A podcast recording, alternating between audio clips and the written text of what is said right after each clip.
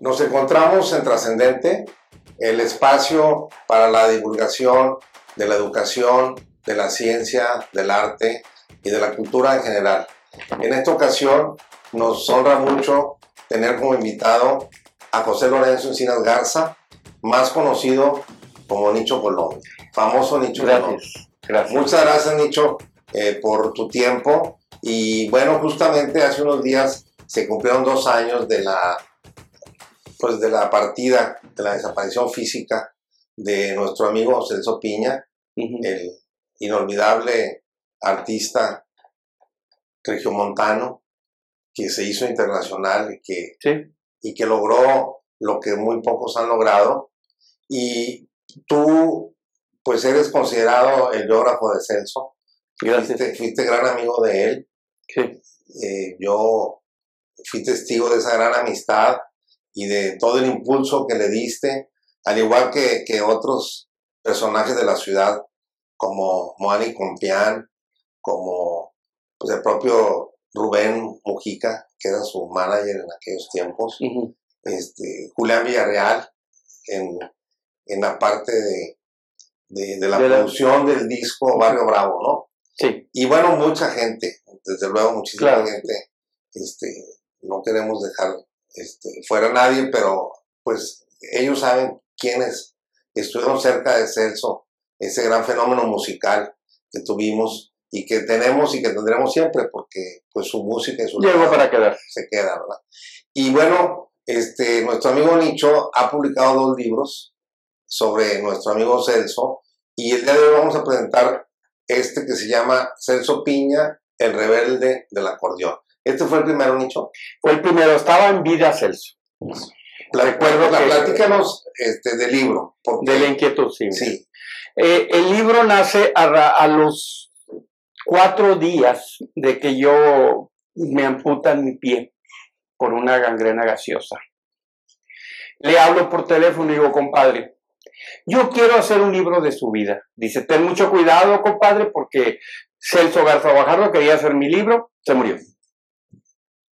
René Alonso quería hacer un libro mío y se murió. Y tú ya me lo te morías. Le dije, sí, pero yo quiero algo para entretenerme porque eh, estar amputado y no poder moverte, siendo el, grado de inquietud que un servidor tenía, pues fue como una especie de libro terapéutico. Él obviamente lo consulté. Hay situaciones en el libro, hay cuestiones en el libro que las abordo como antropólogo, hay otras que las abordo desde la crónica periodística y la biografía, obviamente la, la, abordo desde el hecho histórico, es el Sofín. Este libro es una edición de oficio. Así es. El que creyó en el proyecto fue Arnulfo Vigil. Aquí le mandamos un saludo. Un saludote, Arnulfo. Arnulfo Vigil, un gran promotor cultural y un gran editor que pues ha apoyado a bastantes escritores locales y de otras partes. Y, bueno, ¿en, qué, ¿cuándo salió este libro a la luz? Este libro sale en julio del 2010 y lo terminé yo en, en, mayo, no, lo terminé en agosto del 2000, digo, de mil, del 2019, 2018 y sale hacia finales del 18.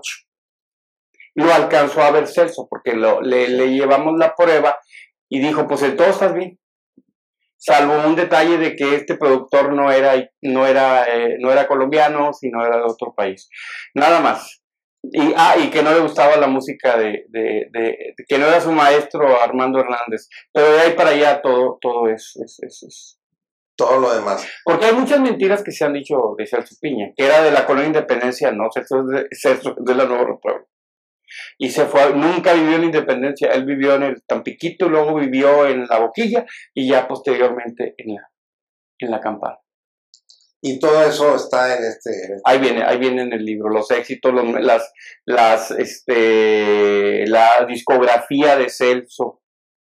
Y en el otro libro, que es un libro que se hizo para una colección que maneja, que dirige Héctor Jaime Treviño, mi paisano, sí. eh, eh, la pájara pinta se llama. Ahí hablamos ya, otros, repetimos algunos capítulos de ahí y otros capítulos donde hablamos del legado de Celso Piña, porque Celso Piña tiene un museo ahí en, en, la campana, su casa sí es un museo. Y lo que es todo lo que es la, la muerte de Celso Piña, lo que primero empezó como un rumor, que yo ya sabía que había muerto, porque un familiar de él, conocido amigo mío, me avisó que ya había muerto y yo pues no podía decir nada y había gente que me hablaba y me preguntaba, conductores de televisión que tenían sus noticieros, dime la verdad, tú sí sabes, obviamente sabía, pero se me iba a hacer una irresponsabilidad de mi parte eh, confirmar la muerte de mi compadre cuando le correspondía propiamente a su familia o, a la representación artística de él. ¿Y cómo fue tu encuentro con Celso? A Celso Piña lo conocí en 1982. Yo me reunía, venía de México, de, una pandilla, venía de México muy conocida, los Panchitos. Y de alguna manera, pues ya estaba estudiando mi carrera de antropología, de alguna manera ya habías cambiado, pero pues me reunía con unos jóvenes de los condominios Constitución, los famosos cholos de los condominios. Sí.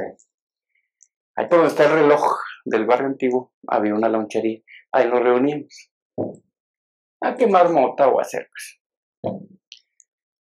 Y me dijeron, en, la terra en el cine Terraza Altamira va a tocar un, una persona, un músico, que toca igual que Aníbal Velázquez colombiano. Sí, yo ya traía la pulguita de, de, de, la, música colombiana, de la guaracha, desde el DF, porque allá sí hay una alta tradición sonidera. Sí. Aquí también había, pero yo venía del D.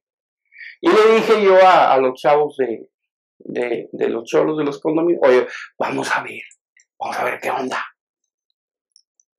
Y pues ahí va la filita, era la fila de, los cholos, era, era, era, con los Converse, los pantalones entubados, ahí vamos por el barrio antiguo, había un puente, subimos, y todo el río, todo eso, subimos y lo fuimos a pie, agarramos Hilario Martínez y vete hasta allá y luego brinca, pero todo era una filita, era, era, era, era, pues era, llamaba mucho la atención. Y iban, se iban juntas, porque la mayoría era de, la nueva República de los solos, iban adheriéndose a la fila, ¿verdad? Y aparte lo se hacía como un recurso defensivo, defensivo. Llegar a mí, llegar a él, perdón, era ese hombre con sus zapatos blancos, su camisa floreada, 1982 cuando agarró el acordeón y ¡bum, yo me quedé, wow, me cambió la vida. Para mí, oír, ver en vivo a alguien que tocara música como la de Aníbal, como la de Andrés Landero, pero en Monterrey, me halagó. Y ver a Celso tocando, para mí cuando abrió ese acordeón y lo tocó, que agarró aire y lo, lo empieza a tocar fue como si abriera una caja de Pandora. Y me liberara y me viera yo tantas cosas. Ese era mi compadre. Pues qué, qué interesante y qué, qué emocionante. Y él sabe, él sabía que yo, porque me acerqué con él, ahí estuve yo con él. Una amistad, ahí empezó, empezaste a frecuentarlo, empezaste a ver. Eh, lo veía, platicaba con él, y, y, pero siempre con un respeto. Yo sabía de antemano, hasta aquí puedes llegar con él y hasta aquí vas a llegar con él. Oye, Nicho, este, vamos a hacer un programa luego en donde vamos a invitar, aparte de, de ti, a Moana y Compiaña, a Julián Villarreal. Muy bien. Que tuvieron también que ver claro. en, la, en la carrera de Celso. Moani fue cómplice de, de, de, Celso en muchos aspectos. Fue mecenas. Sí, claro. Por, por lo de Carlos Monsiváis. Sí, claro, cómo no. Eh, que yo también ahí llevé algo luego, luego, luego, algún día sabrás la historia que pasó ahí, pero sí, sí, fue muy importante en la carrera de, de Celso, porque era, como la, la, persona que, que le por la que opinión de él, recomendación de Moari, Celso palomeaba cualquier tipo de actividad. Porque Celso Piña no lo podemos entender desde el folclore colombiano, porque Celso Piña no es colombiano. Lo podemos entender desde la cultura popular. Sí, exactamente. Porque Celso Piña es el fenómeno musicocultural, es el gestor, el ícono de un fenómeno musicocultural regio, eminentemente regio, que no lo podemos entender desde el folclore colombiano, pero sí desde la idiosincrasia de Regiomontana, que es la música colombiana, que es el fenómeno musicocultural más importante en Monterrey en los últimos 70 años. Y reconocido por los propios colombianos, ¿eh? Ah, sí, Carlos, Vives, Carlos Vives, mi compadre, amigo mío Carlos Vives, me llegó a decir, oye, ¿y ese Celso? Pues yo te platicaba de él, es decir, es que en, en, el mundo es la cumbia que se hace en Colombia, la cumbia que se hace en la costa de Colombia y la de, y la, la, de la música tejana, perdón, y la cumbia de Celso Piña. Y la que están oyendo más es la cumbia de Celso Piña. Sí. Así de esas. No, incluso cuando, cuando falleció Carlos Vives, eh, le hizo un gran reconocimiento al agradecerle por la difusión que dio de la música colombiana en el mundo. Claro, y no solamente Porque, pues, Carlos él llegó a tocar en China, en Francia. En, si no le falta Australia. Pero, por ejemplo, el binomio de oro le dedicó palabras muy sentidas. Sí. Eh, la fundación del Festival Vallenato también y músicos como Lisandro Mesa, como Alfredo Gutiérrez, como Aníbal Velázquez, páginas completas en periódicos de Colombia, en El Espectador, en El País, en El Heraldo. O sea, fue, fue, lamentablemente tal vez en vida no se le dio el reconocimiento que se le dio luego de su muerte. Ahora, hasta el mismo presidente de la República, perdón, que sí, claro. hasta el mismo presidente de la República lamentó la muerte de, de Celso Piña y le dedicaron, un, le dedicaron a Celso Piña. Para mí en lo particular es un halago, porque es un amigo mío y aparte pues es parte de, de, un movimiento que ha sido vituperiado, ha sido muy golpeado, un movimiento que ha sido muy señalado por el tipo de, de espectador no sé si te acuerdas aquella vez cuando fue Celso a la casa de Pancho Villa, que, que le abriste las puertas al vallenato. Claro. Que se me ocurrió llevar a un grupo de jovencitos que bailaban bailando. Ah, maravillosamente. que después me dijo Mojica, ya quítalos porque le están robando, este, que le están robando reflectores a Celso. y le digo a Celso, oye, ¿cómo ves lo que me dijo? Déjalos que bailen, hombre. Bailaban espectacular. Y bueno, fue Moani el que, el, el, que me propuso llevar a Celso. Sí. Y fue algo grandioso, ¿eh? Y a mí me encantó la idea desde que me lo propuso Moani. Y le dije yo, va. Pero algunos de mis colaboradores, de amigos y clientes, y, y yo tenía un consejo ahí externo de, de clientes, eh, eh, lo, lo, cuestionaba, ¿no? ¿Cómo va a venir Celso Piña aquí? Es, es muy diferente a lo que regularmente hacemos, a, a, lo que se ha presentado, al tipo de música, al tipo de actividades.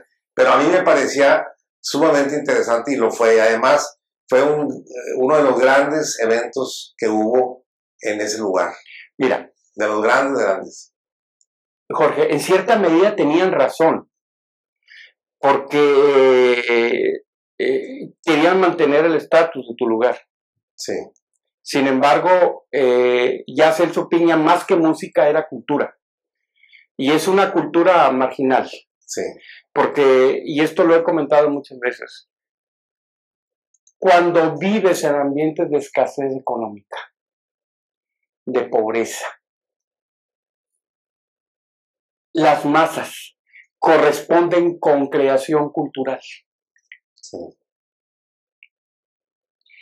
Eh, como decía García Canclini, ¿no? Eh, son contradicciones culturales que se, que se manifiestan en, en, en, formas específicas, ya sea modas, modos y música. Y Celso Piña emerge de, como una cultura emergente en un tiempo específico 1982, la época de la devaluación, de que voy a defender el peso como un perro. Nos viene esa crisis y ¡pum! Como crisol surge Celso Piña y nos presenta todo un mundo, un universo cultural que gira alrededor de las cumbias y vallenatos. Ahora, te lo digo, no lo podemos entender desde el punto de vista del folclore colombiano, pero sí lo podemos entender desde la idiosincrasia y la tradición sonidera muy rica que hay en México y en Monterrey. Sí. Pues mira, Nicho, vamos a, hay mucho que hablar de esto, pero yo quiero, este, pregúntame, aprovecha. Que sobre todo, ¿dónde se puede escribir el libro? Porque el libro lo tiene, el libro lo tiene eh, Arnulfo Vigil. En, oficio, ediciones. En oficio ediciones. Como quiera, vamos a, poner un teléfono o datos para la gente interesada. Y, y, el otro libro cómo se llama? ¿Qué libro es? ¿Cómo se llama el otro? se llama Celso Piña como el viento. Platícanos un poco de él. Tenemos todavía un poquito de tiempo antes de. Ese, ese libro eh, nace por lo que no se escribió de Celso luego de su muerte. Okay. Es triste y lamentable todavía, pues sí, pues la herida está abierta, el haber perdido el cacique de la campana. Y dije, vamos a escribir algo de él, de lo que no se ha escrito, su muerte, las reacciones. Y creo yo que la mejor manera de rendirle un homenaje a Celso es, es porque Celso es inagotable puede decir muchas cosas, varios programas y seguimos poder hablar. Conceptualmente hablando, te da mucha riqueza. Y escribimos ese libro donde abordamos eh, partes que abordamos en este y otra, la significación de Celso Piña dentro de la memoria cultural de la campana, eh, la muerte de Celso Piña, las reacciones, cómo se da la muerte de él, todo, todo lo que se dijo, lo que se, que toda, hay gente que dice que está vivo. O sea, son situaciones que ahí están y sobre todo la muestra de cariño que recibió por parte de la gente cuando fue llevado desde la Basílica de Guadalupe hasta, hasta su casa.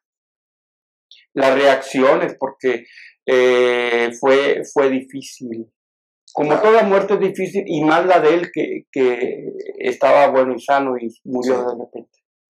Andaba trabajando, ¿no? Estuvo trabajando unos días antes. Él, me dicen que él se sintió mal y pues sí me a un chequeo de rutina y resulta que se le murió ahí en, el hospital. Nicho, pues te quiero agradecer mucho tu tiempo y te vamos a invitar a un siguiente programa dedicado a Celso con los otros amigos que te comenté. Y por lo pronto vamos a dar a conocer este libro y el otro libro. También es de oficio y también es con Arnulfo. No, el otro libro es de un de la Asociación de, Cronistas de Historia Oral. Ah, muy bien. Que dirige Héctor Jaime Treviño, mi paisano. Y por ahí este, es un libro pequeño, es un libro de bolsillo. ¿Verdad? Pero sí hay, hay, hay, hay, cosas muy interesantes, sobre todo por lo que no se escribió de este libro, porque sí hubo cosas que quedaron ahí. Bueno, pues, sobre todo en la conceptualización de cómo es cultural, musicalmente hablando, culturalmente, cómo podemos entender a Celso ¿Dónde lo conseguimos ese? También un servidor. Ah, perfecto, muy bien. Pues ahí vamos a tomar los datos para publicarlos. Y nuevamente muchas gracias y nos vemos muy pronto. Gracias. Hasta la próxima, muchas gracias.